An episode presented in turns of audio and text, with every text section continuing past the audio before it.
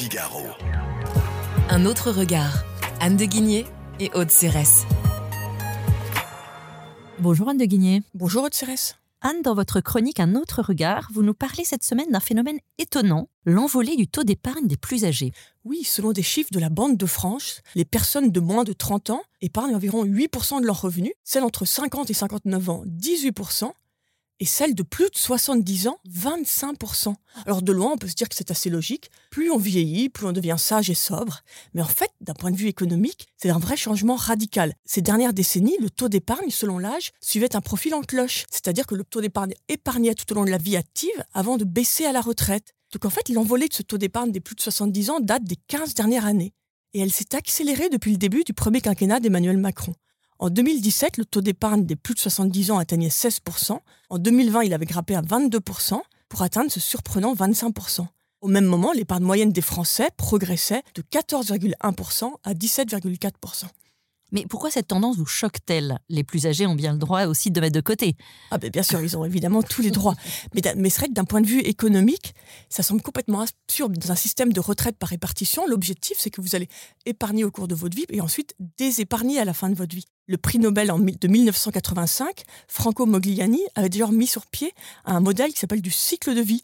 Et ce modèle part du principe que chacun souhaite maintenir tout au long de sa vie un niveau de consommation à peu près égal, et pour cela joue sur son niveau d'épargne. Quand vous êtes jeune, vous vous endettez. Ensuite, au fur et à mesure que les revenus croissent jusqu'à dépasser le niveau de consommation, vous allez pouvoir épargner. Et donc l'épargne devient positive avant de décroître avec la retraite sous l'effet de la baisse des revenus. Donc ce schéma ne correspond plus en rien à la réalité française, qui voit les plus âgés devenir les premières fourmis du pays. Les autres États, nos voisins en revanche, y sont restés fidèles. En Allemagne, le taux d'épargne commence à baisser à partir de 55 ans, au moment où les frais de santé se font plus lourds, et aux États-Unis à partir de l'entrée en retraite. Et comment expliquer alors cette spécificité française? Mais Écoutez, c'est assez mystérieux, Aude. la première raison, d'abord, c'est que le niveau de vie des retraités est globalement meilleur que celui de l'ensemble des Français. Si je cite un rapport du Conseil d'orientation des retraites, le niveau de vie relatif des retraités a progressé de plus de 30 points en 50 ans et les retraités sont désormais moins pauvres que l'ensemble de la population.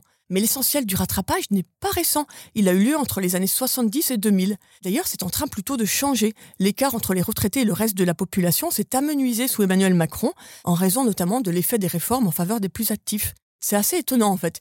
Cette envolée récente du taux d'épargne correspond pas exactement à une envolée du niveau de vie des plus âgés. Donc elle peut peut-être s'expliquer par le fait que les gens ont maintenant conscience du risque, du risque de dépendance ou par leur crainte dans un monde de plus en plus incertain, donc leur crainte devant ce monde et leur volonté de protéger davantage euh, leurs enfants et petits-enfants en leur léguant plus de capital. Et c'est sûr également que l'explosion récente des prix de l'immobilier a creusé un fossé en termes de capacité d'épargne entre les générations qui ont acquis leur logement et donc l'ont remboursé et les plus jeunes qui louent ou remboursent leurs prêts.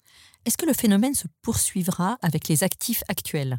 Non, au, milieu de toutes ces questions, il y a à peu près une certitude, c'est que les actifs actuels, quand ils seront à la retraite, ne pourront pas avoir un taux d'épargne aussi important, parce que d'ici 10 ans, selon les scénarios du Conseil d'orientation des retraites, qui sont bâtis à cause de cotisations constantes, le niveau de vie moyen des retraités, par rapport au reste de la population, va se détériorer. En 2070, en raison du ralentissement démographique, il sera plus faible entre 15% et 25%.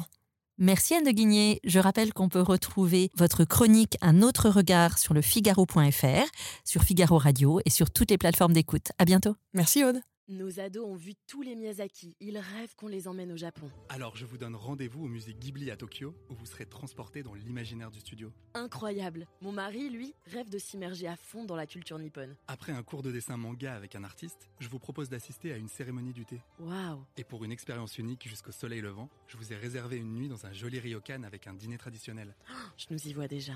Avec Marco Vasco, ne rêvez plus. Vivez votre voyage l'esprit libre. Au rendez-vous sur marcovasco.fr pour imaginer votre prochain voyage sur mesure.